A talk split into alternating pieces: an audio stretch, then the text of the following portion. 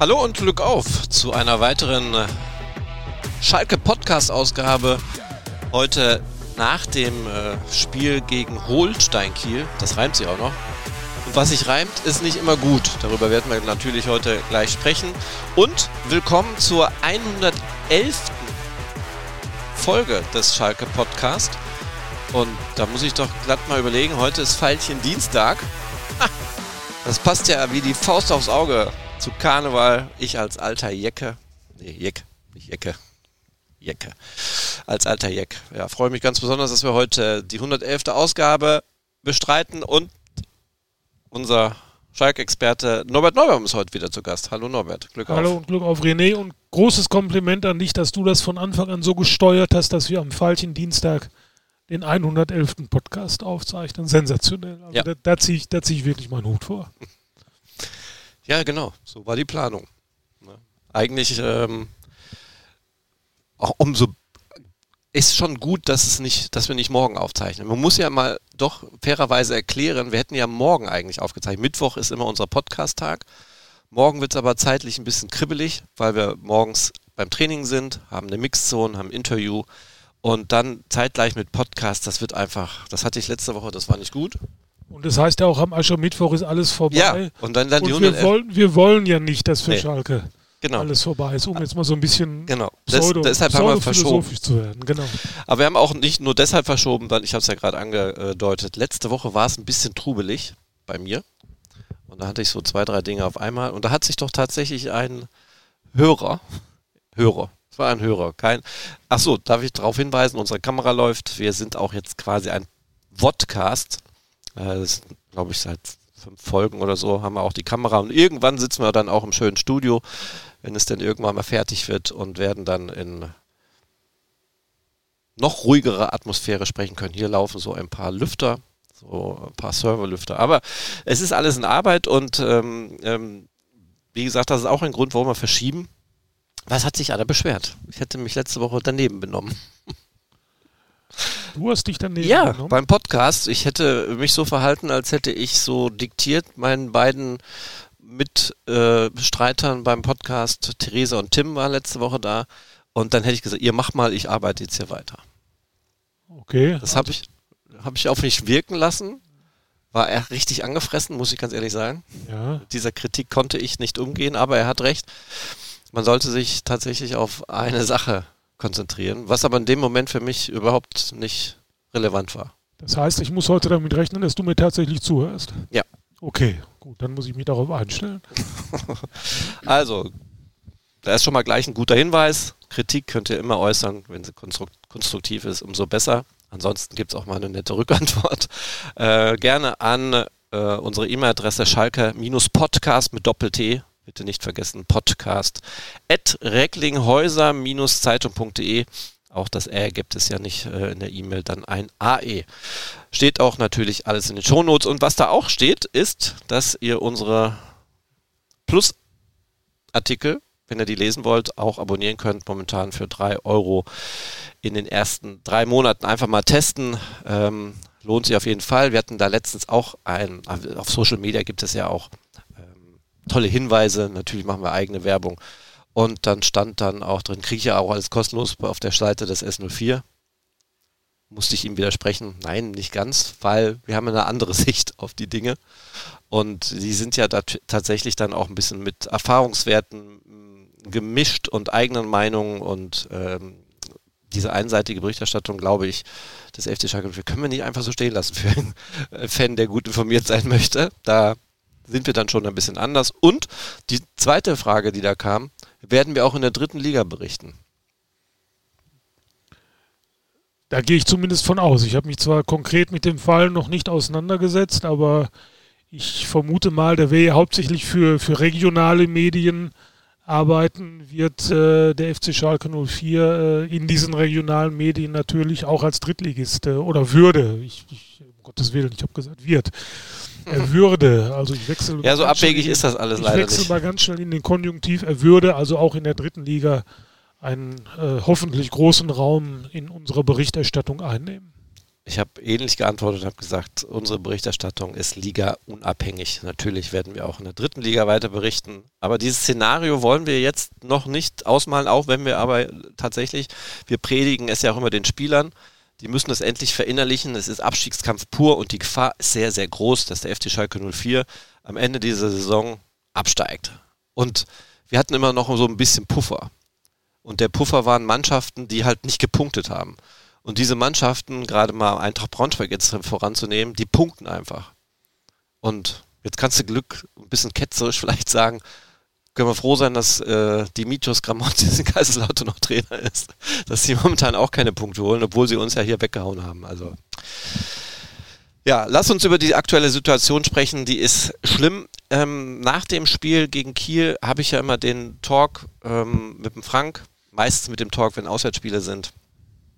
Bei Heimspielen bist du das dann meistens, aber ähm, mir fiel es schwer, nach dem Spiel ordentliche Fragen zu stellen, weil ich völlig ratlos war. Was willst du fragen? Was willst du denn sagen? Was hast du denn für ein Spiel da gesehen? Da, da gibt es, glaube ich, auch keine gescheiten Antworten, oder? Wie hast du es denn gesehen? Nein, ich glaube, ich glaube, da gibt es weder in dem Moment direkt nach dem Spiel vernünftige Fragen. Es gibt keine vernünftigen Antworten. Ich glaube, ihr habt das äh, betitelt, den ganzen Talk mit äh, großer Ratlosigkeit. Und ich glaube, das trifft es äh, tatsächlich am besten. Mir ging es mir ging's genauso. Frank war in Kiel, ich hatte, ich hatte äh, quasi Innendienst. Ähm, habe das Spiel natürlich gesehen und war eigentlich auch ratlos, weil ich, ich gehöre ja auch zu den seit Wochen und Monaten Predigern, Schalke wird nicht absteigen. Aber wenn ich dann so ein Spiel sehe, dann, dann geht mir ja jedes Argument flöten, mit dem man diese Mannschaft irgendwie noch hochquasseln äh, kann. Denn das war, äh, nehmen wir das, das Spiel in Kaiserslautern auch noch dazu. Äh, dann hast du, hast du dazwischen das Heimspiel gegen Braunschweig gehabt. Das hast du dann halt gewonnen, aber dann wieder so ein Rückfall. Und das war jetzt auch nicht zum ersten Mal. Wir, wir drehen uns ja eigentlich während der ganzen Saison im Kreis. Wir, wir wir, wir landen ja eigentlich immer an der gleichen Stelle, dass wir Leistungen sehen, die uns, die uns mehr oder weniger fassungslos machen. Und Kiel war jetzt wieder ein weiterer Tiefpunkt. Das Beste, wenn wir ganz ehrlich sind, war ja eigentlich noch das Ergebnis. Wenn bei Licht betrachtet, musst du dieses Spiel höher verlieren, weil ich habe da nur eine Mannschaft gesehen, die, die, die Fußball gespielt hat und die, wie ich finde, auch aggressiver war. Äh, das war Holstein Kiel. Also was, was Schalke da wieder geritten hat, äh, ist mir bin ich, bin ich völlig, völlig ratlos, habe hab auch keine Erklärung dafür, weil ich nach wie vor der Meinung bin. Dazu stehe ich auch, auch wenn der Kader falsch zusammengestellt ist und, und wenn das alles nicht, nicht, nicht rund läuft. Äh, aber trotzdem muss auch dieser Kader zu mehr in der Lage sein, als die Mannschaft äh, unterm Strich tatsächlich bringt. Zumal, und jetzt kommen wir vielleicht nochmal zu einer Erklärung, warum wir Berichterstattung machen und jetzt, wenn jetzt ein Leser sagt, warum soll ich dafür Geld ausgeben? Wahrscheinlich sagt der Verein gegen Kiel, kann man ja verlieren, stehen auf Platz 3. Ist ja machbar, ähm, ist ja keine Schande. Aber wenn man überlegt, in welcher Situation Kiel auch war, wie viele Ausfälle die hatten, haben in der Rückrunde einen einzigen Punkt geholt. Ähm, ja, da fehlen dann erst nochmal weitere Argumente, um zu sagen, okay, du kannst nicht gegen Kiel mal verlieren. Das kann man nicht so stehen lassen, weil die spielen um den Aufstieg. Absolut. Kiel ist stark, äh, stark ersatzgeschwächt angetreten und Karel Geratz hat ja in der Pressekonferenz am, ich glaube am Freitag war sie ja noch äh, mehr oder weniger stolz darauf hingewiesen, welch großen Kader er mittlerweile zur Verfügung hat. Es ist ja nicht mehr so, dass Schalke, wie, wie es ja lange war, viele Ausfälle hat, sondern es fehlen jetzt in Anführungsstrichen nur noch Asan Uedraogo und Leo Greimel. Alle anderen sind äh, spielfähig und äh, dann, dann, dann kannst du nicht sagen, und ich glaube auch nicht, dass der Verein das macht. Also wenn der Verein jetzt noch nicht begriffen hat, dass man, dass man das jetzt tunlichst nicht machen sollte, nämlich zu sagen, naja, in Kiel können wir mal verlieren. Ähm, also ich hoffe mal, dass das zumindest in, in der Chefetage und wo auch immer, bei den Spielern bin ich mir da nicht ganz so sicher, dass da jetzt alle Alarmglocken mittlerweile angegangen sind und, und man sich jetzt äh, dem, dem, dem Ernst der Lage auch tatsächlich bewusst ist. Wenn man sich die Spieler auf dem Platz anschaut, Marius Müller ist der Einzige, der da heraussticht, der da auf dem Platz stramm steht, auch mal laut wird. Was ist mit dem Simon Terodde los, der ja eigentlich ein Führungsspieler ist, der auch nach dem äh, welches Spiel war das, wo er ausgewechselt wurde, in die Kabine gegangen ist und dann quasi in Kaiserslautern. Bisschen, Kaiserslautern, genau. Ähm, ja. Da hat er ja auch den Mund aufgemacht. Warum nicht vorher? Was ist los mit ihm? Ja, in Kaiserslautern, da gibt es ja dann auch schon wieder Beobachter, die sagen, das macht er dann einfach auch, um, um eben zu, zu zeigen, also im Grunde so ein bisschen so eine so eine kleine Showpräsentation, um zu zeigen, wie angefressen, wie, wie sauer er ist. Es gibt auch Leute, die sagen, er sollte das mal lieber auf dem Platz zeigen, wie, wie, äh, wie sehr er versuchen will, das, das, das Ruder rumzureisen. Simon Terode hat mir am Sonntag, auch wenn er das nicht braucht und kein, kein Leistungssportler will, will Mitleid haben, aber der hat mir am Sonntag fast schon leid getan. Das war, das war ein, das war ein Spiel überhaupt nicht für Simon Terode. Wenn du, wenn du Simon Terode in deiner Mannschaft hast, dann musst du ihn auch irgendwie ins Spiel bringen. Und wir wissen alle, das ist Simon Terodes Spiel fängt im Grunde im Strafraum an. Wenn er da in den Ball kommt, dann hast du eine äh, relativ hohe Torwahrscheinlichkeit. Aber was soll er denn machen? Er, er, es, es, fand am Sonntag, ich habe zumindest keins gesehen, es fand doch im Grunde überhaupt kein Schalke-Offensivspiel statt. Ähm, das einzig Konstruktive, was ich mal gesehen habe, war dieser Angriff über Karaman und Mörkin, der dann am Torwart scheitert. Das war, das war ein Angriff, wo ich, wo ich sagen würde, der hatte den Namen verdient. Alles andere, was dann so aufs Kieler Tor kam, das war ja mehr oder weniger mit dem Mute der Verzweiflung und der höhere Prozentanteil lag noch deutlich bei der Verzweiflung. Und das ist einfach nicht das Spiel von, von Simon Terodde. Er versucht dann ja, sich ein bisschen zurückzuziehen und sich die Bälle zu holen, aber das ist ja überhaupt nicht sein Spiel. Also dann, dann sollte man wirklich darauf verzichten, Simon Terodde in die Startelf zu stellen, weil da tut man ihm keinen Gefallen mit, da tut man Schalke keinen Gefallen mit. Und alle, die jetzt auch auf Simon Terodde schimpfen und sagen, der ist längst drüber weg, ich hätte gerne mal am Sonntag, auch wenn der Vergleich völlig, völlig absurd ist, ich hätte gerne mal am Sonntag beispielsweise mal so, so einen Harry Kane bei Schalke gesehen. auch ein Mittelstürmer, ob der wesentlich besser ausgesehen hätte. Der hätte sich vielleicht drei oder vier Bälle im Mittelfeld mehr geholt, weil er einfach ja auch noch ein paar Jahre jünger ist, weil er, weil er noch ein bisschen frischer, fitter und vielleicht unterm Strich dann einfach auch besser ist. Aber ob Harry Kane in dieser Schalker Mannschaft am Sonntag irgendeine Torgefahr ausgestrahlt hätte, das wage ich einfach zu bezweifeln. Insofern nehme ich Simon Terodde ein bisschen in Schutz, aber ich stimme dir zu oder ich, ich stimme allen Kritikern zu, die sagen, so wie Schalke im Moment spielt und auch so wie Terodde spielt, sollte man dann wirklich im Sturm mal was anderes versuchen, ohne dass ich die Hauptverantwortung dafür alleine bei, bei Simon Terodde sehe. Ja, wieder die Ratlosigkeit. Ich würde ja gerne ein Thema reinschmeißen. Ähm, wenn ich an das Testspiel gegen Werl, hast du nicht live gesehen, aber du hast ja sicherlich gehört und auch ähm, gelesen. Und da hat der Schalke 4 zu 1 gewonnen. Klingt ja super. Ist ein Drittligist, der, äh, ich kann hier gerade mal gucken, Platz 10 momentan steht, hat die Niederlage, äh, die Niederlage gegen Schalke nicht gut verdaut, hat gegen Duisburg verloren und die sind ja auch äh, am Kämpfen, dass sie nicht äh, auch wieder weiter abrutschen. Ich hatte aber jetzt nicht aus diesem Grund die dritte Liga aufgerufen, weil äh, dieses Szenario Relegation, ich gucke immer, wie sich das so entwickelt. Rot-Weiß Essen wäre natürlich der Super-GAU. Momentan wäre es äh, noch Ulm. Aber nichtsdestotrotz, Werl war jetzt nicht ein Gegner, den man, wo man sagt, den haut man mal eben 4-5-1 weg. Man hat oft genug erlebt, nehmen wir mal Saarbrücken in der dritten Liga, die im DFB-Pokal da für Furore gesorgt haben. Das Nachholspiel steht ja noch aus, vielleicht geht es ja noch weiter. Ähm, das ist, die können das schon, die können schon kicken.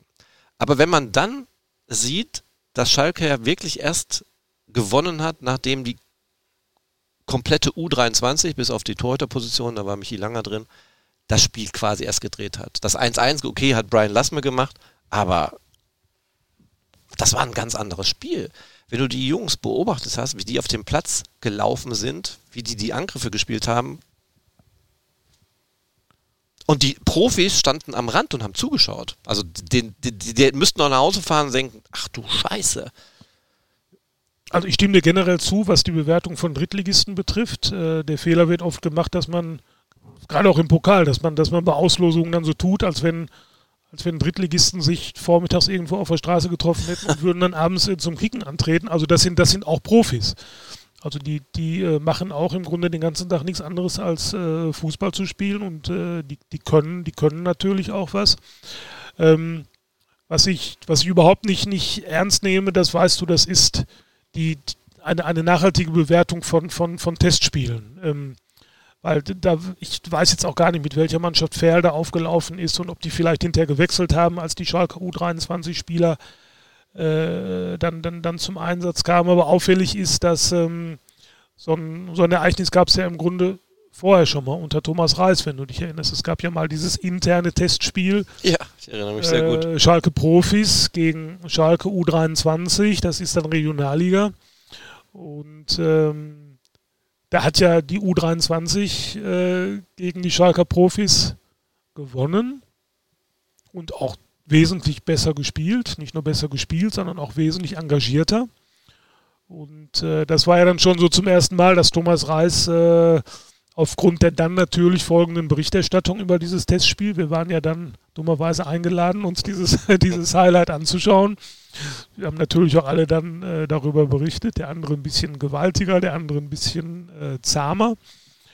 Aber das hat Thomas Reis überhaupt nicht gefallen und ähm, dann hat er ja schon zum ersten Mal so ein bisschen äh, seinen, seinem Frust freien Lauf gelassen, indem er davon sprach, jetzt ist das alte Schalke wieder, wieder zurück. Das war gemünzt auf die Berichterstattung, alles nur negativ oder wie auch immer. Aber an dem Spiel konntest du auch nichts äh, Positives sehen aus, aus äh, Profisicht. Und jetzt war es ja im Grunde wieder ähnlich. Jetzt, jetzt hat, hat den Profis wieder die U23 die Schau gestohlen. Und es, es gibt ja tatsächlich äh, auf Schalke Meinungen, die sagen, also schlechter als die Profitruppe in dieser Saison spielt, kann es auch nicht werden, wenn Karel Geratz jetzt sich wirklich mal traut, ein paar U23-Spieler einzusetzen. Frank Lesinski plant ähm, für heute Abend. Dienstagabend äh, dann eine etwas größere Geschichte wohl drüber, um, um da mal auch Kandidaten vorzustellen, die da vielleicht in Frage kommen würden. Castelle war ja im Kader, jetzt war er, glaube ich, wieder nicht, nicht wieder drin. Ähm, und am Samstag waren Marc Wilmots und André Hechelmann, haben sich, glaube ich, zumindest die erste Halbzeit vom Spiel der U23 angeschaut. Also ganz teilnahmslos sind die da auch nicht. Also die gucken da schon hin und ähm, aber, aber es wird natürlich schwierig, wenn, wenn Geratz hat jetzt 25 Mann im Profikader und, und den jetzt noch mit U23-Spielern aufzufüllen, also dann müsste da jetzt schon wirklich einer so herausragen, dass Gerhard sagt, so, der spielt jetzt der kriegt jetzt seine Chance, weil äh, schlimmer, schlechter als in Kiel oder auch in Kaiserslautern oder auch in ganz vielen anderen Spielen kann es ja im Grunde gar nicht mehr werden. Aber dann verstehe ich Fußball nicht so ganz oder Karel Geratz nicht so ganz. Ich möchte da weit weg von Kritik, weil ich finde die Arbeit, die er macht, sehr gut. Also man kann das überhaupt auch gar nicht vergleichen, wenn man sich die Trainingseinheiten anschaut. Ähm, dann sind nicht mal ansatzweise solche Auffälligkeiten zu sehen wie beim Spiel, wenn Schalke dann auf dem Platz steht, wenn es ernst wird. Aber nichtsdestotrotz unterstelle ich dann doch, äh, wenn ich so ein Testspiel sehe, und er saß ja auf der Bank und hat dann einen Kaparos, ein Van der Sloot und ein Castelle gesehen, die eh schon mit im Trainingslager waren und äh, Vorbereitung mitgemacht haben. Das war also für mich glasklar Welten besser und motivierter, nicht besser, sagen wir mal vom Kopf her motivierter als der Rest, der da auf dem Platz stand. Und muss ja leider auch sagen, bei dem ersten Testspiel, wo die U23 gespielt hat, hat der Keke Top auch noch für die U23 gespielt. Ne? Dieses Mal war es ja umgekehrt. Jetzt hat er ja schon bei den Profis gespielt und das war auch nicht mehr zu vergleichen. Also irgendwas ähm, muss ja natürlich da richtig falsch laufen, der Birne. Wenn du da immer jede Woche mit drin steckst, du gehst mit jeder, in jeder Woche mit voll viel Druck in so ein Spiel rein. Ähm, das kann ja nur am Kopf liegen. Viele sagen ja auch, Qualität drauf geschissen, schlecht zusammengestellt, das mag sein, aber einzelne Qualität möchte ich da gar keinem abstreiten.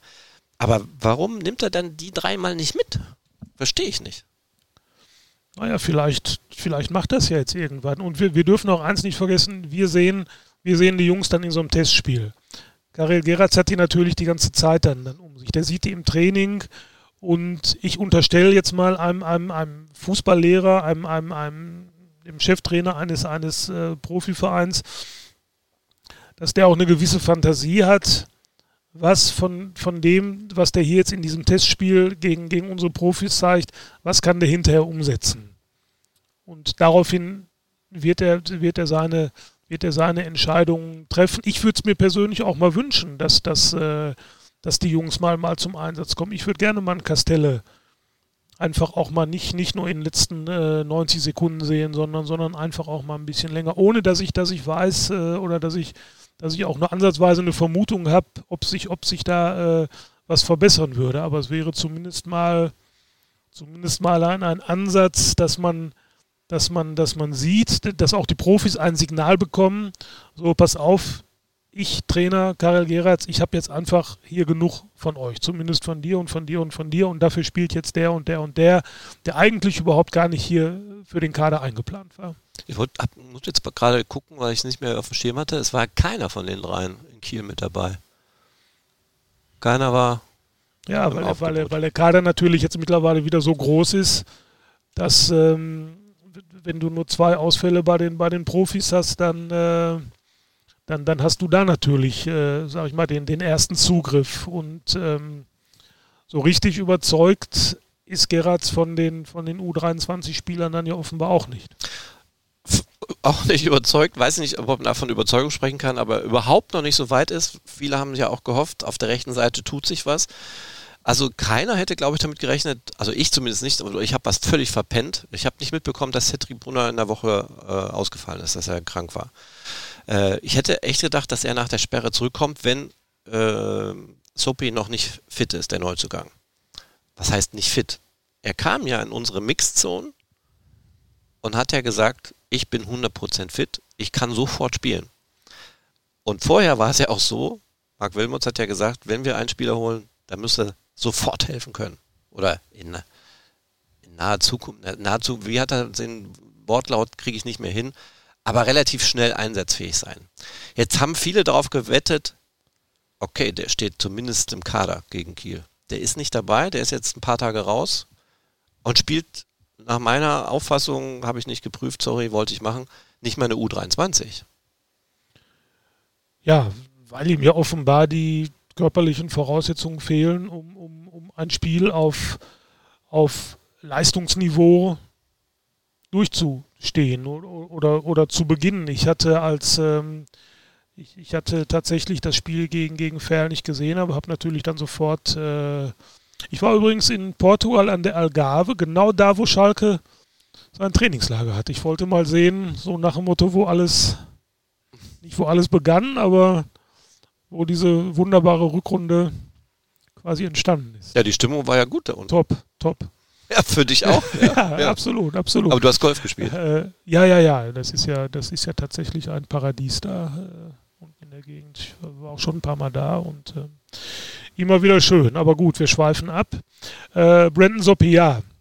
Ich habe natürlich auch sofort mit Frank dann äh, Kontakt, Kontakt gehabt nach dem Feldspiel. Wie, wie, war denn der äh, Soppe und Frank sagte, äh, ja, wenn ich wenn ich es höflich formuliere, dann unauffällig.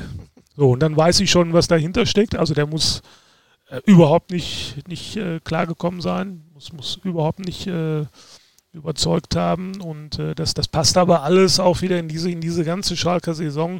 Du hast, du hast das Gefühl, alles, was die anpacken, irgendwie so richtig funktionieren, tut es nicht. Ich will jetzt aber auch noch kein vorschnelles Urteil fällen, weil, weil ich sage mal, es ist vielleicht, vielleicht ist es vernünftiger, wenn man ihn wirklich jetzt erstmal rauszieht.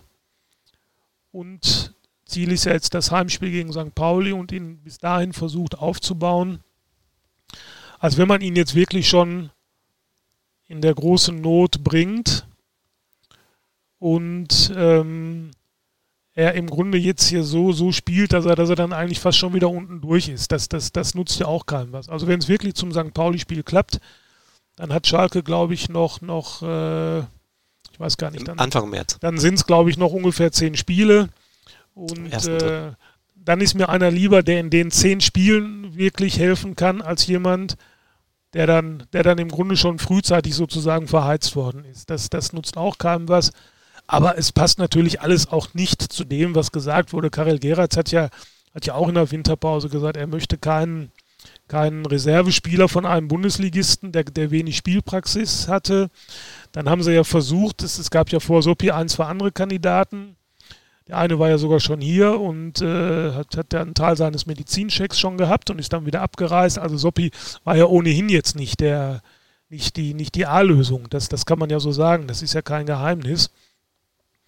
Und ähm, insofern muss man da jetzt einfach erstmal abwarten, ob das, ob das überhaupt noch was wird. Grundsätzlich gilt, gerade bei Wintertransfers, da musst du schon ziemliches Glück haben und, und, und, und ein Gespür einfach auch haben, um Spieler zu kriegen, die dir wirklich auf diesem Niveau sofort weiterhelfen. Weil wenn die alle voll im Saft stehen würden, wenn die alle eine Riesensaison spielen würden, dann würde der alte Verein die ja nicht abgeben. Das hat ja alles seine Gründe, warum die im Winter zum Verkauf stehen. Schalke hat in der letzten Saison mit Moritz Jens da einen, einen äh, absoluten, na, ich, ich, will nicht sagen Glücksgriff, sie, sie haben sich ja was dabei gedacht, aber einen absoluten Volltreffer gelandet.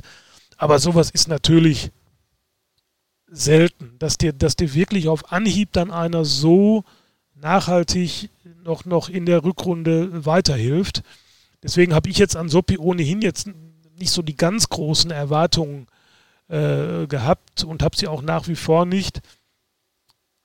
Aber, aber es ist natürlich schon seltsam, dass ein Spieler hinkommt, der dann erstmal jetzt über Wochen äh, quasi aufgepäppelt werden muss. Aber das, das passt alles zur, zur gesamten Gemengelage in dieser Saison. Ich habe mir da ein paar Gedanken drüber gemacht.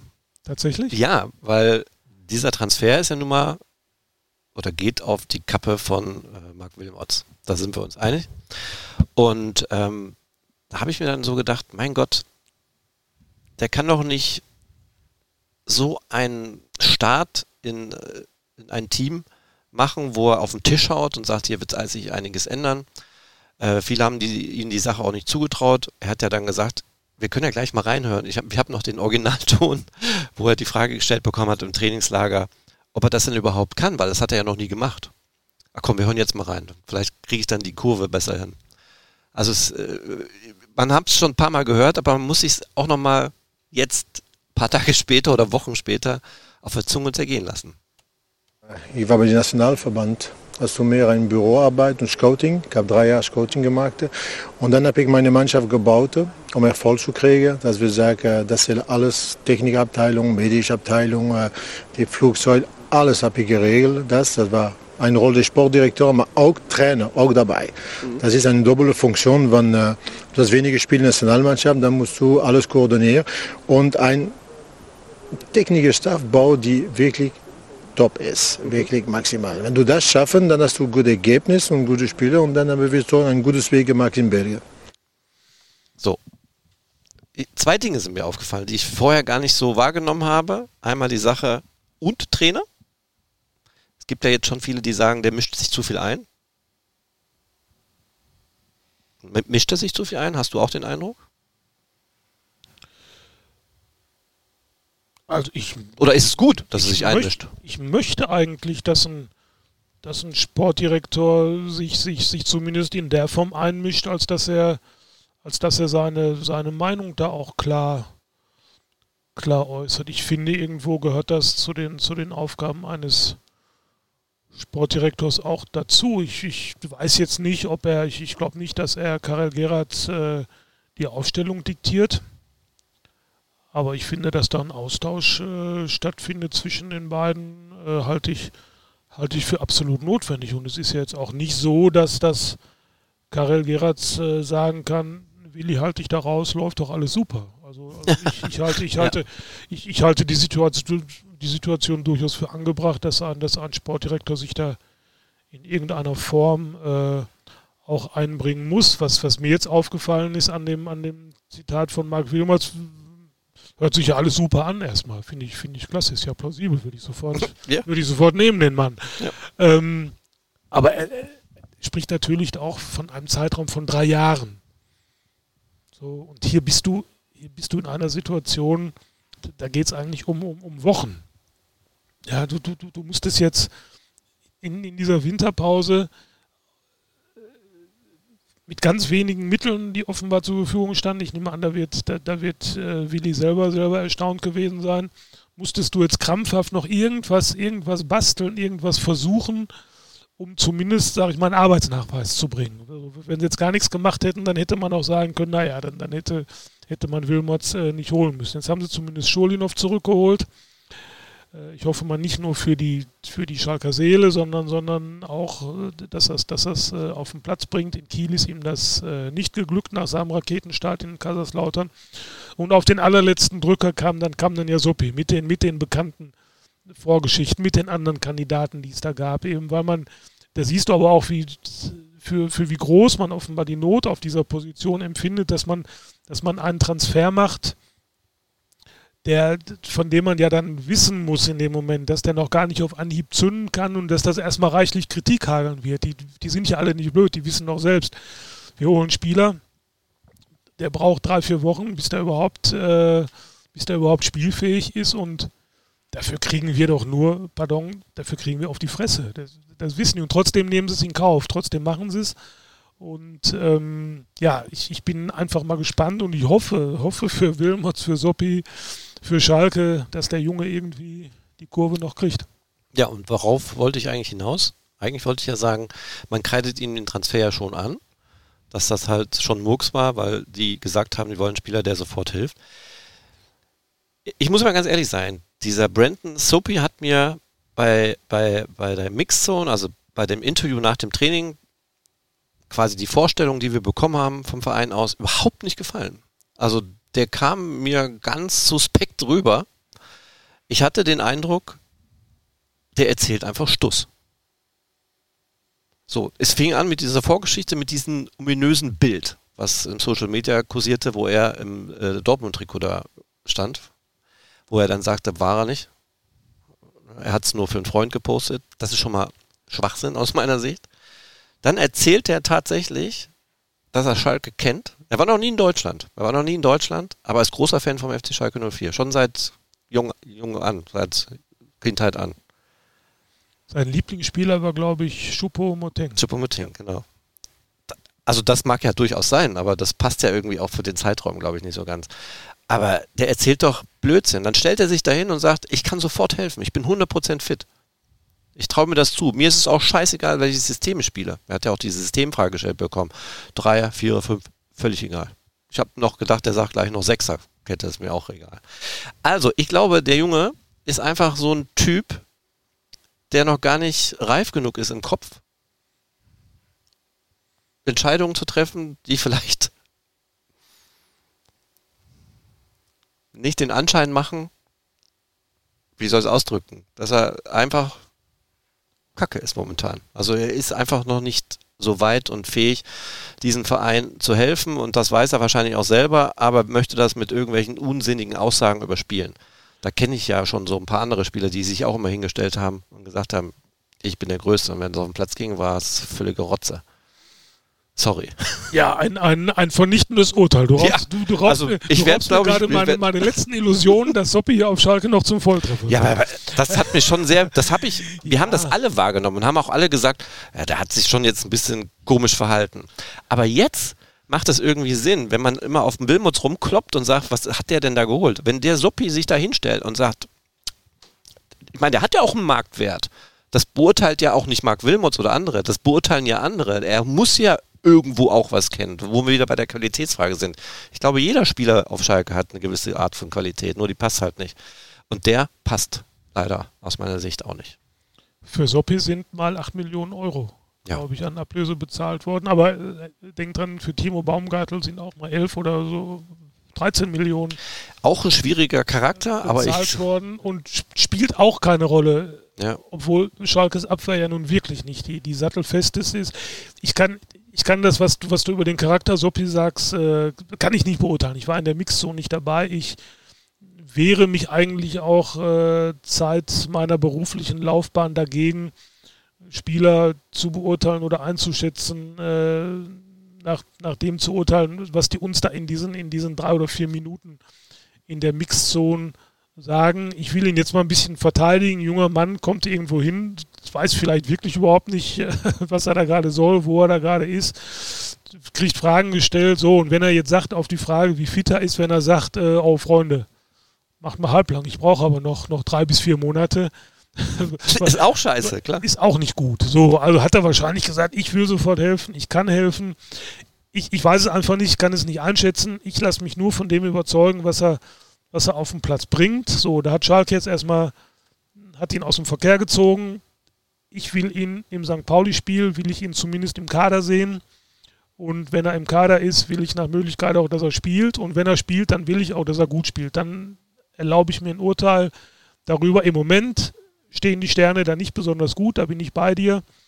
Ähm, und äh, ja, aber es, es soll ja durchaus Schalke-Fans geben, bei denen Choupo-Moteng Lieblingsspieler war. Das, das würde ich jetzt gar nicht so, ja. das würde ich gar nicht so in Abrede stellen. Heute habe ich noch gelesen, was waren das noch für Zeiten, als Schalke als größtes Problem hatte, dass die Santo nicht getroffen hat. Ja. ja, ja, ja, ja, in der Tat. Aber Norbert, ich muss auch nochmal sagen, es ist, das war nicht mein Eindruck nach dem, nach dem Interview. Den hatte ich so nicht. Ich habe schon gesagt, er hat schon ein bisschen auf der Kacke gehauen und was soll er denn auch anderes sagen? Mit Schalke-Fan war ein bisschen drüber. Aber im Nachgang, durch diese ganze Draufhauen auf Mark Wilmots, ähm, habe ich mir gedacht, vielleicht hat er sich ja genauso blenden lassen. Naja, also das, das sollte ihm, das sollte ihm nicht passieren. Also wenn die, wenn die jetzt wirklich einen völligen Flop, wenn die wirklich eine völlige Pfeife geholt haben und Soppi erfüllt im Grunde genau die Erwartungen, die du jetzt gerade ausgesprochen hast, nämlich dass der überhaupt nicht, nicht reif ist, nicht dazu in der Lage ist, hier professionell zu helfen, dann äh, hat Marc Wilmots aber die Kritik auch, äh, aber auch verdient, denn dann äh, ist, das, ist, ist das ein absoluter Fehlgriff und äh, gerade in der Situation, wo du dir überhaupt keinen Fehlgriff leisten kannst.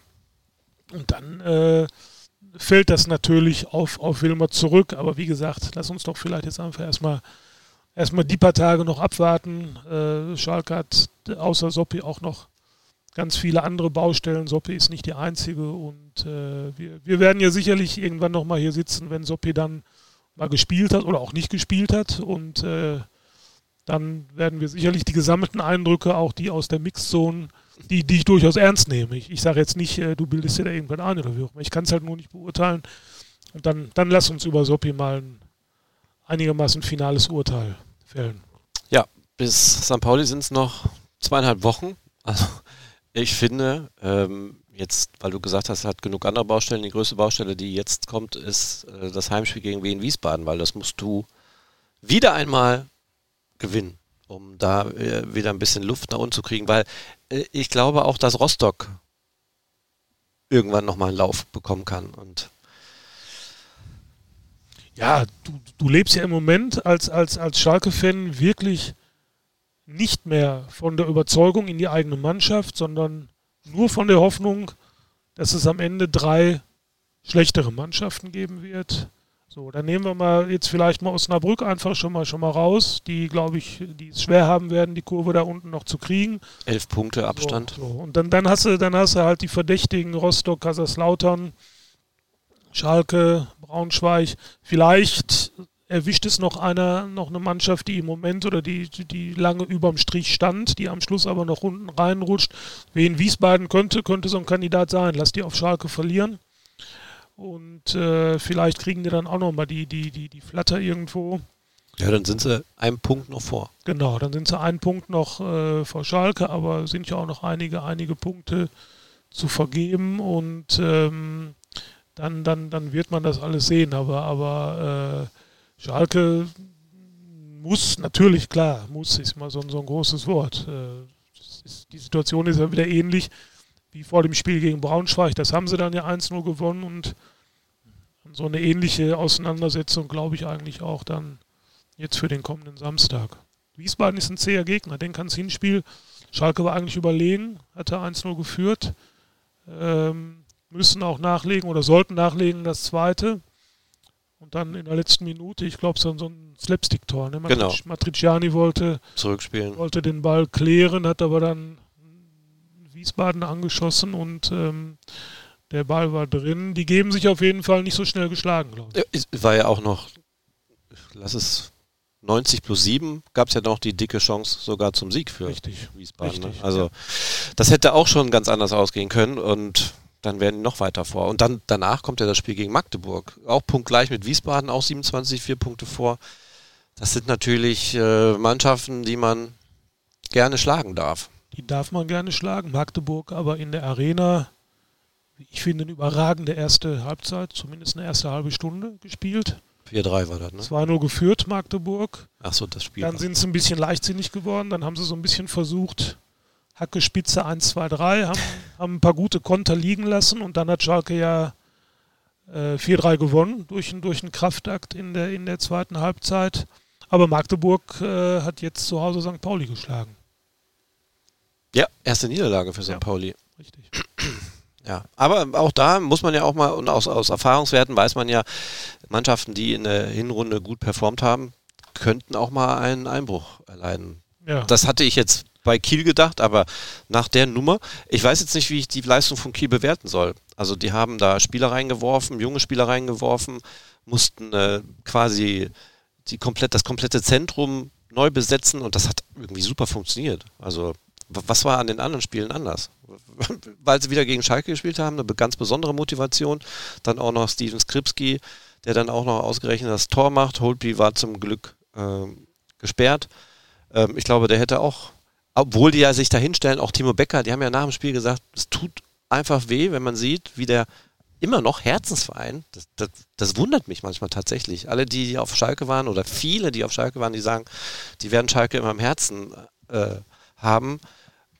Wenn das alles immer so toll ist, warum funktioniert es denn dann hier nicht? Also das, das, das verstehe ich einfach Warum, nicht. warum schießen die dann Tore gegen Schalke, wolltest Ja, du sagen? Wenn genau, das, doch wäre ein guter. Move Also, gewesen, wenn der also, Timo einfach so. mal ein Eigentor gemacht Ja, hätte. Timo, Timo Becker ist ja, glaube ich, ist ja, ist ja, glaube ich, tatsächlich so ein Sonderfall. Ich kann mich noch erinnern, dass äh, als Schalke aufgestiegen war, da war der da. Äh, das Spiel gegen, gegen St. Pauli.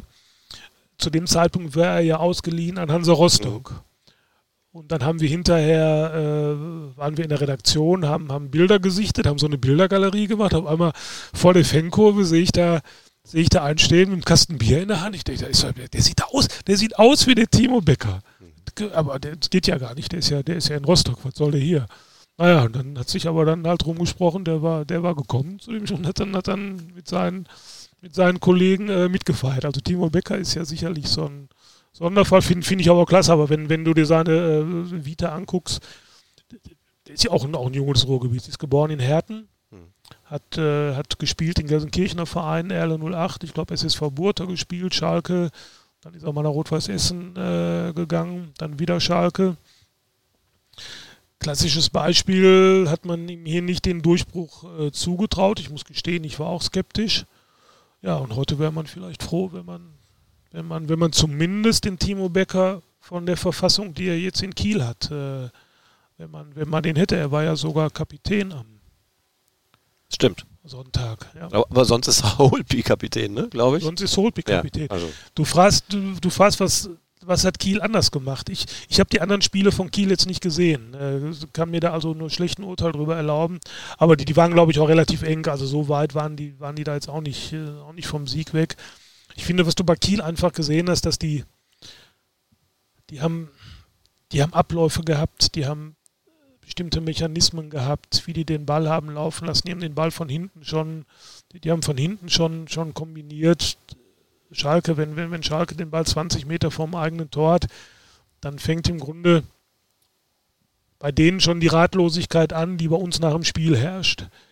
Äh, dann dann, dann geht es entweder zurück oder der Ball wird lang nach vorne geschlagen in der Hoffnung, irgendwas wird dann, wird dann schon passieren. Und das ist auf Sicht kein, kein probates Mittel in der zweiten Liga. Da können die, die können mittlerweile alle gut Fußball spielen in der zweiten Liga. Ich glaube schon, dass die sich, die, die, die ganze Liga hat sich, da hat sich da unheimlich entwickelt.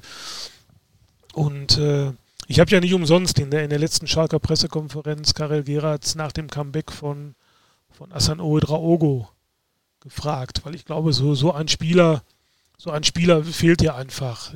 Einer, der die in guter Form könnte das auch ein Drechsler sein, wenn er, wenn er in guter Verfassung ist.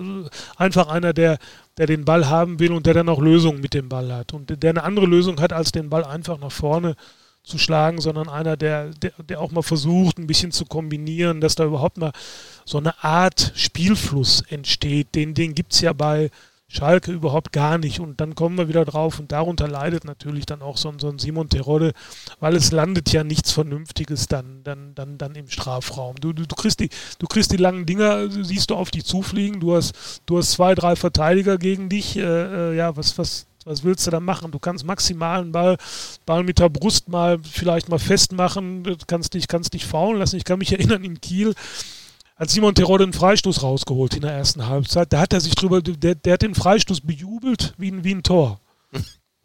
Weil es mal was gelungen ist, eine Aktion. Weil, weil ihm was gelungen ist, weil, weil es zumindest mal irgendwas Positives war, was er für die Mannschaft beisteuern konnte. Der, der merkt ja selber, ich bin überhaupt nicht im Spiel. Ich, kann, ich könnte jetzt rausgehen und keiner wird es merken.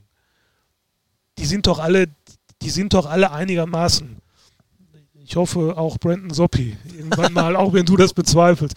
Die sind aber doch alle einigermaßen kleine Birni, die wissen doch, was da in so einem Spiel passiert. Und dann Simon Terodde, der ist 35, der merkt doch nach, nach 20, 25 Minuten, wir finden hier nicht statt und ich finde hier überhaupt gar nicht statt. Ich, und, und dann, dann, dann macht er irgendwas, holt einen Freistoß raus und ballt die Faust, als wenn er wirklich gerade das Tor zum, zum Klassenerhalt geschossen hätte. Das finde ich ja durchaus positiv, dass man sich da selbst anfeuert. Was mir ja, aber wirklich auf den Sack ging oder geht mittlerweile, ähm, ich denke immer, die spielen immer eine Szene ein von Simon Terodda. Das ist immer die gleiche Szene. Wenn der gefault wird, der fliegt immer gleich. Der liegt immer gleich auf dem Boden. Alle Viere, dann liegt er da, Arme von sich gestreckt, haut einmal auf den Boden, steht auf, meckert. Ja gut, immerhin, immerhin einer, der seine festen Abläufe hat. ja, aber ich finde äh, tatsächlich zu viel Theatralik. Vielleicht auch eine Art von, ich muss mal eben jetzt hier kurz Dampf rausnehmen, weil wir schon wieder völlig das Spiel verlieren. Kann ja auch sein, dass das vielleicht auch ein gutes Mittel ist, um vielleicht mal zu sagen, jetzt kurz Break, weil die spielen uns gerade hier gegen die Wand. Ich kann mir das vorstellen, einfach auch so, ja, im Grunde so, wie du sagst, einfach auch um, um irgendwie ein verzweifeltes Zeichen zu setzen. Du mhm. merkst, du kannst, du kannst sonst keine Impulse, keine Impulse setzen. Also, also jetzt mal wenigstens hier. Jetzt stehe ich mal hier im Mittelpunkt. Es gibt Freistoß für uns und jetzt hau ich mal und äh, fluche und wie auch immer einfach, um zu zeigen, so ich bin da, wir sind da und äh, nicht nur Kiel spielt hier, sondern, sondern Schalke gibt es auch noch. Es ist natürlich alles Zeichen setzen auf niedrigem Niveau und auch auf durchschaubarem Niveau. Aber wenn es ihm hilft, dann, dann lass ihn so fallen und lass ihn mit der, mit der Faust auf den, auf den Rasen trommeln. Ja, wenn es denn helfen würde, aber gegen Kiel hat es ja nicht geholfen. Ja, aber, aber, das Ergebnis steht ja nur mal da mit 1-0 und alle sagen, naja gut, war ja knapp, war nicht knapp. Ich, aber ich bleibe dabei, ich, ich wehre mich dagegen, die, die, die Hauptverantwortung da Simon Terodde äh, in die Schuhe zu schieben. Ach, das mache ich auch nicht. Ich habe nur gesagt, dass dieses das auffällig ist, dass er da immer äh, gleich fällt und immer gleich meckert, aber im nächsten Moment, als ich das ausgesprochen habe, gedacht habe, ja, vielleicht ist es ja wirklich was Positives, ein Stilmittel quasi, um ein bisschen Dampf rauszunehmen. Also, heute habe ich ein bisschen draufgekloppt, ne? Soppi, Simon. Ja, ich bin erschrocken. Ich bin erschrocken, René. Ja, wahrscheinlich viele andere also, wieder also auch. Soppi, ich, wünsch, ich wünsche Brandon Soppi jetzt noch zehn oder elf super Spiele und, äh, und nach der Saison ein abschließendes Gespräch mit dir. Du, dem stehe ich gerne äh, positiv gegenüber. Ähm, ich habe ja auch nicht gesagt, dass es so bleibt. Wär, jeder soll sich ja entwickeln und jeder muss sich ja entwickeln. Ich habe halt den Eindruck, dass es einfach, dass er denkt, er ist wie alt, wie alt ist Brandon Soppé? Oh also mit Altersfragen wurde okay. ich hier im ähm, Podcast schon öfter konfrontiert und bin ja völlig immer auf die Nase gefallen. Also ich habe zum Beispiel letzte Woche gesagt, dass ähm, Keke Top schon 22 ist. Der ist erst 19. Das war, das war mir gar nicht äh, bewusst. So, ich äh, google. Brandon Soppy ist, also hat einen Marktwert von 6 Millionen Euro. Also das kommt ja nicht von ungefähr. 21 Jahre. 21, naja. Steht das auch, wie er die letzten Spiele bestritten hat? Hat ja wenig gespielt, hatte glaube ich nur 137 Einsatzminuten. Oder 177, irgendwas in der Richtung. Ja, ich will es, oh Gott, nee, da gucke ich gar nicht rein, weil da muss ich dann wieder schimpfen. Nein. Ähm, ich wünsche es natürlich auch. Vor allen Dingen wünsche ich mir es für, für den Verein. Ich wünsche mir auch, dass äh, Cedric Brunner die Kurve kriegt. Ja, ist ja auch so ein. Aber gut, er wäre ja jetzt für die Position, so wie man es sich wünscht, dass man hinten einen hat, der auch nach vorne Dampf macht, ist der Brunner sowieso nicht dafür da. Darum wünsche ja, ich aber, natürlich, aber, aber dass selbst, aber selbst wenn, wenn, wenn Cedric Brunner jetzt nicht der große Dampfmacher nach vorne ist, aber trotzdem hätte man sich auch von ihm eine bessere Saison im Grunde vorgestellt. Er hat ja, er hat ja äh, in der ersten Liga hat er ja zumindest äh, relativ zuverlässig meistens seinen, seinen Part erfüllt. Und jetzt ist er auf einmal für die zweite Liga offenbar zu schlecht oder, oder, oder im Moment nicht dazu in der Lage, das, das zu bringen. Das sind immer so Dinge, die mich, die mich wundern. Oder ich habe den Namen gerade genannt, auch ein Dominik Drexler. Findet ja im Moment auch nicht statt. So, alles, alles Jungs, ähm, die, die Drexler ist ja sogar mit Schalke auch aufgestiegen, hat in der ersten Liga ja auch ein paar ganz ordentliche Spiele gemacht. Und das ist jetzt auf einmal alles, die, die ganze Truppe ist vom ganzen Niveau her irgendwie, finde ich, komplett abgesackt. Kopftot. Ja. Torhüter, Torhüter ausgenommen. Jetzt ja, das, das woran liegt das? Also auch wenn man beim Training dabei ist, dann sieht man ja nicht diese Gesichter, die man dann sieht, wenn ein Spiel beginnt. Oder diese Aktion am Ball oder versucht, ak versuchten Aktion am Ball, das, das wirkt ja völlig ratlos. Sie, wenn sie den Ball haben, wissen sie nicht wohin, gestikulieren dann auch noch und zeigen in die Menge, ja, wo soll ich denn hinspielen? Und spupp ist der Ball weg. Im Training ist das nicht so. Das ist auch lauter. Obwohl ich auch wiederum sagen muss, mein subjektiver Eindruck auf jeden Fall ist das nur, wenn die U23 und Schalke gleichzeitig trainieren, ist bei der U23 definitiv mehr Dampf von der Lautstärke her. Ja, mir Lautstärke ist, ist, ist immer ein gutes Thema. Da rennst du bei mir offene Türen ein. Mir ist das, mir ist das aufgefallen damals in der, in der Corona-Saison, als, ja. äh, als, als es mit Schalke dann ja so langsam oder steil dann irgendwann bergab ging. Eines der ersten Heimspiele, wenn nicht sogar das erste Heimspiel, war gegen Augsburg, ohne Zuschauer. Also da war wirklich gar nichts mit Zuschauern, da waren nur eben die Offiziellen und wir oben auf der Pressetribüne durften auch äh, in reduzierter Anzahl zugucken da hast du natürlich alles unten gehört, was da, was da gerufen oder auch nicht gerufen wurde. Und äh, zum einen war das für mich beruhigend, weil, weil ich äh, festgestellt habe, die haben das gleiche Vokabular wie, wie, wie Amateurfußballer auch. Also da wird genauso oft, äh, ich kann das hier sagen, Scheiße und wie auch immer und äh, oder die rufen auch dann Spiel steil und nicht Spiel vertikal. Also die klassischen Fußballerbegriffe werden von denen gerufen, aber worauf ich hinaus will, Augsburg war wesentlich lauter. Von Schalke hast du nichts gehört. Mhm. Augsburg war sowohl von der Bank als auch, als auch auf dem Platz waren die, waren die wesentlich präsent. Und Augsburg ist ja jetzt auch keine Mannschaft, die mit der ganz breiten Brust äh, durch, die, durch die Fußballrepublik äh, äh tourt.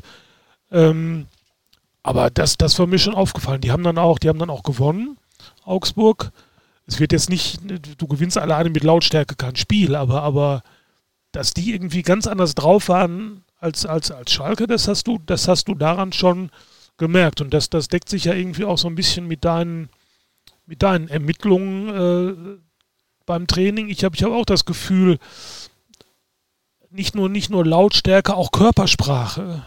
Ist auch immer so ein, so ein Thema. Jetzt gegen Kiel. ich sehe so überhaupt keine, keine Überzeugung bei Schalke in den, in den ganzen Aktionen, auch in, auch in Zweikämpfen, wo es, wirklich 50-50 ist, wo du sagst, so, jetzt äh, beide haben im Grunde gleiche Voraussetzungen, gehen gleichzeitig zum Ball und ja, jetzt, jetzt gewinnt einfach der, der galliger ist. Jetzt gewinnt einfach der, der diesen Zweikampf mehr gewinnen will. Und das waren von, von meinem Empfinden her auch wesentlich häufiger die Kieler. Und da, da muss ich dann natürlich sagen, also wenn ich, Gerard hat das ja hinterher selber gesagt, wir, wir waren, wir waren schon aggressiv, aber Kiel war halt aggressiver. Und wenn du, und wenn die schon nicht die spielerisch bessere Mannschaft ist, und das ist Schalke nicht, dann musst du aber doch zumindest so dagegenhalten, dass du hinterher sagen kannst, ja, aber, aber wir, wir, waren, wir waren zumindest aggressiver. Das, das, das, war, das war Schalke aber auch nicht. Also da fehlt es da fehlt's tatsächlich eigentlich überall, an, in allen wesentlichen Elementen. Man kann sich gut in die Situation reinversetzen. Wenn man privat das mal vergleicht, wenn man irgendwo was gerne macht und das nicht so ganz funktioniert, dann stellt man sich auch nicht hin und sagt, ich bin jetzt der König hier. Beim Kegeln zum Beispiel. Ich treffe einfach nichts mehr und sage dann, ich gewinne die Meisterschaft. Da wird man ja automatisch leiser. Wenn man sich da hinstellt, dann bin ich ein Brandon Suppi und sage, ich äh, hau jetzt hier alle weg, weil ich fit bin. Nein, also man kann das dann nachvollziehen, aber das sind halt Profisportler, ne? Ja, und im Fußball ist ja auch die, diese, diese Möglichkeit, die du im Kegeln vielleicht jetzt nicht hast. Ich, ich, ich bohle lieber als, als zu kegeln, aber ich glaube, oder ich weiß das zumindest vom Golfen, weil wir haben gerade gesagt, ich hätte Golf gespielt an der Ergabe, ich habe es zumindest versucht. Also ich, ich, muss das, ich muss das relativieren. Nicht, dass irgendeiner hier jetzt auf die Idee kommt, die Handicap-Frage wird kommen. Ich wäre ansatzweise äh, begabt. Ähm, also bei mir ist die Leidenschaft wesentlich größer als, äh, als das Talent beim Golfen. Ähm, da bringt es ja nichts, wenn du, wenn du dann mit Wut oder mit Aggressivität an die Sache rangehst. Dann machst du alles noch viel schlimmer. Das ist zumindest meine Erfahrung und ich werde sehr schnell wütend. Ähm, beim Fußball hast du ja aber doch die, diese, diese seltene Möglichkeit, dass du dich über diese, über diese Aggressivität wieder irgendwie in dieses Spiel reinwurstelst. So, und das muss doch dann für einen Profi dann das, das Mittel sein, um, um das dann auch zu nutzen, dass man eben sagt, so, ich, ich muss jetzt einfach eine Schippe drauflegen. Ich, ich, ich strotze nicht vor Selbstvertrauen und ich merke, es läuft hier wieder nichts für uns. Aber zumindest jetzt diesen, diesen Zweikampf, den, den kann ich gewinnen, weil, weil da hat jetzt der Kieler, der hat nicht zwei Meter Vorsprung und wir, wir sind beide gleichzeitig am Ball und den, sage ich jetzt mal ein bisschen plakativ, den haue ich jetzt weg. Die hauen aber keinen weg, sondern die Kieler gewinnen die Zweikämpfe auch noch fair, sind dann weiter am Ball, wissen auch, was damit anzufangen und das ist dann ja im Grunde wie so eine, wie so eine Lawine. Und da, da macht Schalke zu wenig gegen und da stelle ich mir die Frage, wie, wie kann das sein, wenn doch angeblich jedem Spieler der Ernst der Lage bewusst ist. Können wir jetzt die Frage stellen, was wird denn jetzt gegen Wien Wiesbaden anders? Was, was, also dass, dass wir wissen, die Frage brauchen wir nicht stellen, was muss anders werden, das wissen wir. Aber wie können die das jetzt so machen, dass es wenigstens ansatzweise auf dem Platz funktioniert? Weil nochmal äh, auf einen Gegner treffen wie Eintracht Braunschweig, werden sie nicht. Ja, ich erwarte aber wieder im Grunde ein ähnliches Spiel wie gegen Braunschweig. Ich, ich fürchte, dass wir die, dass wir die ganz große, ich fürchte einfach, dass Schalke in dieser Saison nicht mehr die Sterne vom Himmel spielen wird. Darauf, darauf müssen wir uns, glaube ich, einstellen. Es kann nur, auch wenn viele das nicht hören wollen und, und immer sagen, ja, aber wir müssen doch Fußball spielen und so, ist ja alles richtig. Aber in erster Linie muss Schalke jetzt mal Spiele gewinnen und, und ohne diese Basis, diese Basis, dass du, dass du die Zweikämpfe vernünftig führst, dass du, dass du eine Grundaggressivität an den Tag legst, ähm, äh, wirst du gar nicht in die Situation kommen, möglicherweise dann auch mal spielerische Elemente äh, und spielerische Akzente zu setzen. Was sich personell ändern wird, äh, weiß ich jetzt noch nicht. Ich denke mal, wahrscheinlich wieder, wieder mal gar nicht allzu viel weil er hat ja auch schon eine ganze Menge probiert. Ist ja nicht so, dass da jetzt, äh, dass auf der Bank jetzt noch zehn Leute sitzen, die noch kein Spiel gemacht haben, bei denen man die Hoffnung haben kann, ähm, äh, dass die jetzt, dass die jetzt richtig durchstarten. Die haben ja alle schon enttäuscht in dieser Saison. Auffällig ist ja im Moment beispielsweise Lino Tempelmann. Ist ja auch so eine Geschichte. Der war äh, in der Hinrunde, als Schalke mal diesen kleinen Lauf hatte mit den äh, Siegen gegen Hannover und in Nürnberg. Da war er einer der besten Spieler und galt schon als, jetzt hat Schalke endlich einen Zehner. Und ist er nicht mehr im Kader.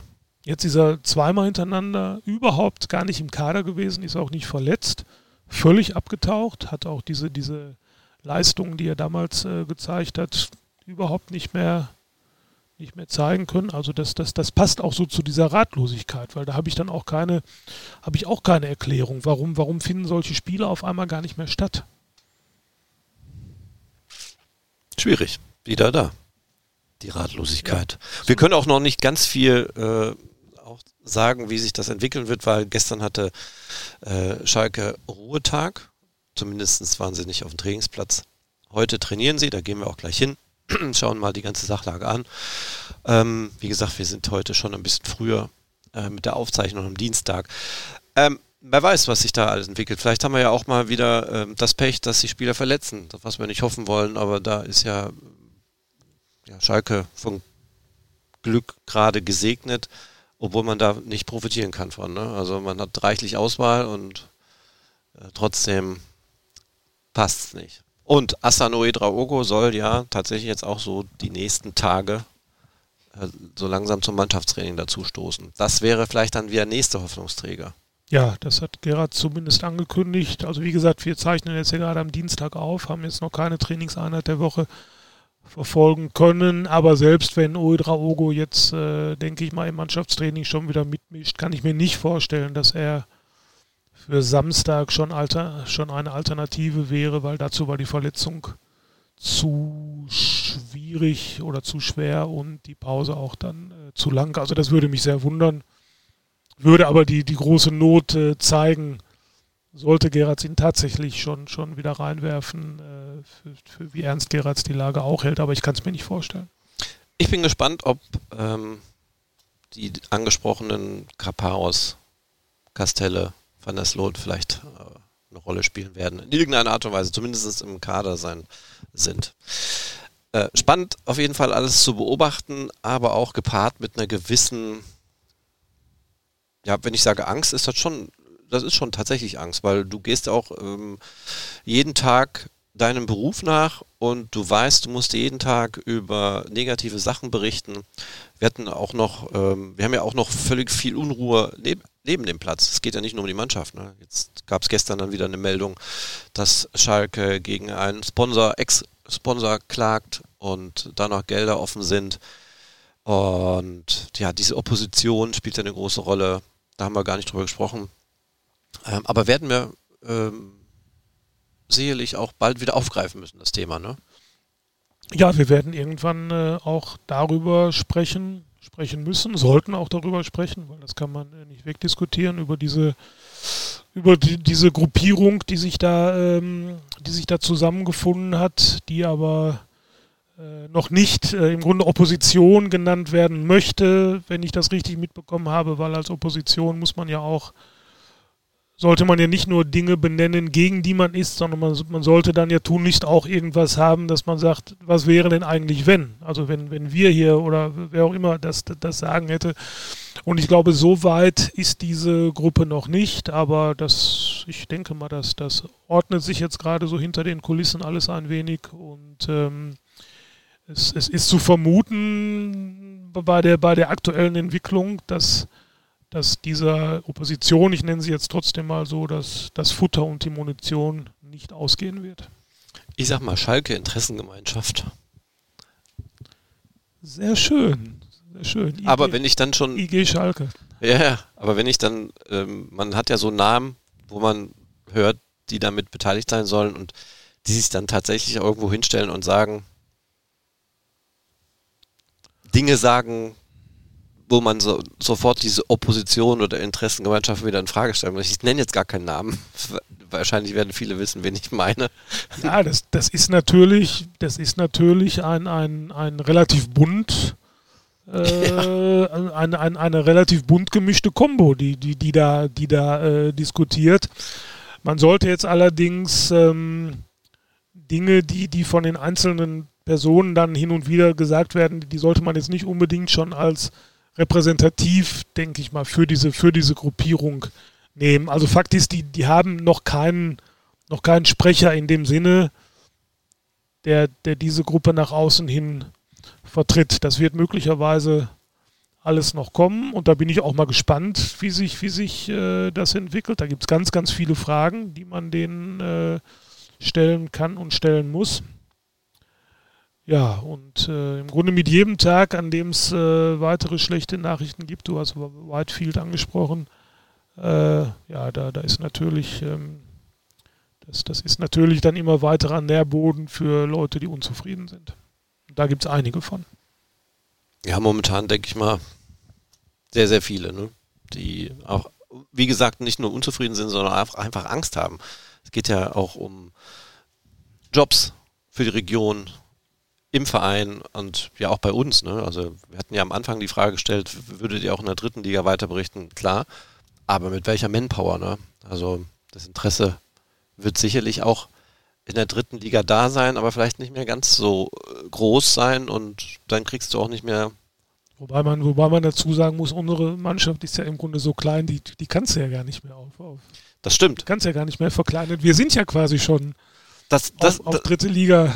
So, ja, du kannst es direkt ansprechen, weil tatsächlich ist das auch, ähm, was ich mal ansprechen wollte. Und das nicht nur heute, sondern auch schon in den vergangenen Folgen und ist mir immer wieder untergegangen. Es gibt ja tatsächlich, wie gesagt, gerne Kritik raus äh, schalke-podcast.recklinghauser-zeitung.de gerne E-Mail rausschreiben. Ähm, aber wir können gar nicht so viel leisten wie andere Kollegen zum Beispiel. Ne? Wir sind im Tagesgeschäft, insgesamt sind wir drei, die sich jetzt darum kümmern und äh, man braucht ja auch mal frei, man hat ja auch mal Urlaub, man ist ja leider auch mal krank. Also wir sind eine relativ kleine Mannschaft, die jeden Tag aber aus meiner Sicht volles Programm bietet. Und ähm, auch da vielleicht manchmal zum Verständnis, weil wir können nicht so investigativ vielleicht uns ähm, eine Woche hinterm Schreibtisch setzen und alle möglichen Sponsoren zum Beispiel äh, mal abtelefonieren und nach deren Meinung fragen. Da fehlt uns einfach auch die Zeit, ne? weil wir müssen das aktuelle Tagesgeschäft haben. Und das, was wir bieten, finde ich, ist sehr gut. Und, kann ich nochmal Werbung machen, die Plus-Abos, 3 Euro im Monat, hallo. Kann man ja mal probieren. Ja, Norbert, da ist die Stunde äh, schon überschritten. 66 Minuten sehe ich auf der Uhr. Ähm, so ganz ratlos war es dann doch nicht. Ich hatte, ähm, wir, wir, haben ja auch den großartigen Legendentalk bei uns im Programm mit Rüdiger Abramczyk und Klaus Fischer. Da, der, der, fand gestern statt. Und gestern war auch Bodo Menze dabei. Ah, okay. Ja, Bodo Menze, der war da ganz, äh, der war auch vor einer Woche schon da, hat aber nicht mitgesprochen, hat auch noch gesagt, nee, ich will da nicht, äh, das ist mir alles so, so rampelig, so gefällt mir nicht. Aber gestern hat er sich dann doch mal hingestellt und ähm, hat dann seine Meinung gut getan. Äh, könnt ihr alles auf unserer Seite lesen und Rüdiger war natürlich wieder On fire. in, seinem, in ja. seinem Element. Ja. Ähm, aber er hat ja auch recht, er hat gesagt, du musst einfach jetzt, das geht nur übersprechen. Klaus und Bodo waren natürlich aber auch der Meinung, du kannst jetzt nicht draufhauen in der Situation. Das macht es wahrscheinlich noch schlimmer. Ja, aber ich glaube, ein gutes Mittelmaß muss man schon finden. Ja, draufhauen, draufhauen würde ich jetzt, glaube ich, auch nicht, weil wir müssen uns glaube ich, schon damit abfinden, dass man sagt, die, die können es in ihrer Gesamtheit, so wie sie, so wie sie da sind, können die es im Moment wahrscheinlich nicht besser. Ich unterstelle mal jedem Spieler, dass der im Rahmen seiner Möglichkeiten alles tut, aber, aber es reicht nicht. Wenn, wenn, wenn, wenn ein Spieler meint, er gibt, er gibt 100 Prozent und es reicht nicht, dann muss er, dann muss er irgendwas machen, dass er 110 Prozent gibt. Dass ich das, was ich, was ich gerade mit diesen Zweikämpfen gesagt habe. Ist alles jetzt eine schwierige, schwierige Situation, auch für einen Trainer. Und äh, naja, ich, ich, äh, ich teile dein, ich, ich habe auch, ich habe im Moment einfach auch ein mulmiges Gefühl, weil, weil die Truppe so überhaupt nicht von der Stelle kommt. Das ist so, so, ähm, also Kiel war jetzt wieder, war wieder so ein Erlebnis, dass mich, dass mich, äh, jetzt sind wir wieder da, dass mich, dass mich wirklich einfach ratlos gemacht hat. Ja, also die einzige Hoffnung die es momentan gibt, weil es wird bis Samstag keine Wunder, werden keine Wunder passieren, dass die Gegner einfach mitspielen. Denn auch man muss man auch so ehrlich sein, man hätte durchaus mit ganz viel Glück auch ein Kiel gewinnen können oder zumindest Unentschieden holen können. Ne? Also selbst ein Sieg wäre drin gewesen für Schalke. Wenn da da eine reingeht, die hatten zwei, drei dicke Chancen. Alles richtig. Du musst aber auch immer sehen, wann eine Mannschaft die Chancen hat. Kiel, Kiel hat in den ersten sieben Minuten schon zwei ja. fast hundertprozentige. So, das können die eigentlich schon 2-0 führen, dann ist, ist vielleicht. Aber haben sie halt nicht. Und das kann ja, halt ja okay. Braunschweig war ja das gleiche. Braunschweig hätte auch früh in Führung gehen können und dann wärst du hier nicht vom Sieger, äh, alles, als Sieger vom Platz gegangen. Alles richtig, aber trotzdem lasse ich mir den verdienten Sieg für Kiel dann nicht, äh, nein, nein. nicht, nicht, ausreden. Ich denke aber jetzt mal am Samstag Wien Wiesbaden, dass ich, ich finde, das war zumindest von der von der taktischen Ordnung in der Hinrunde eines der eins der besseren Schalker Spiele. Da sind sie zumindest nicht so ins Schwimmen gekommen, wie, wie äh, bis auf die Schlussphase, wie in, wie in anderen Spielen. Insofern ist es einfach mal meine Hoffnung, dass, äh, dass, dass Schalke da am Samstag äh, irgendwie die drei Punkte dann einfährt und dann zumindest für eine Woche erstmal wieder ein bisschen Ruhe ist und beim nächsten Auswärtsspiel geht es mit der Ratlosigkeit dann weiter. Ja, hoffentlich nicht. Magdeburg. Magdeburg, schwierig. Ja. ja. Ja, also zwei wichtige Spiele, wieder mal, ich meine, jedes Spiel ist wichtig äh, in der jetzigen Situation, nicht nur in der jetzigen Situation, generell ist jedes Spiel wichtig, solltest nichts abschenken, musst gucken, dass du Punkte holst und dann irgendwie auch ja, hoffen, dass die Gegner da mitspielen. Norbert, ich würde jetzt so langsam die Musik einspielen. Hast du noch irgendwas im Köcher, was du gerne raushauen wollen würdest heute noch? Nee, ich habe ich hab extra, weil ich wusste, dass die Frage kommt, ich habe extra heute Nacht noch in meinen sozialen Kanälen geguckt, ob ich irgendeine schöne, gute Nachricht über Schalke sehe, aber habe festgestellt, es ist tatsächlich irgendwie so eine, so eine tiefe Ernsthaftigkeit eingetreten, auch in den Kommentaren, wo ja immer manchmal noch so mit so einer gewissen Selbstironie und einem Augenzwinkern auf die Lage hingewiesen wird. Aber jetzt geht das, glaube ich, alles so in die Richtung großer Sorge und äh, die teile ich leider im Moment auch große Sorge um den FC Schalke 04. Wir sind mittendrin, werden aber weiterhin berichten und hoffen, dass, ja, wir können einfach nur hoffen, dass am Samstag wieder mal ein Sieg gefeiert wird und alles gut wird. Und damit danke und Glück auf. Glück auf.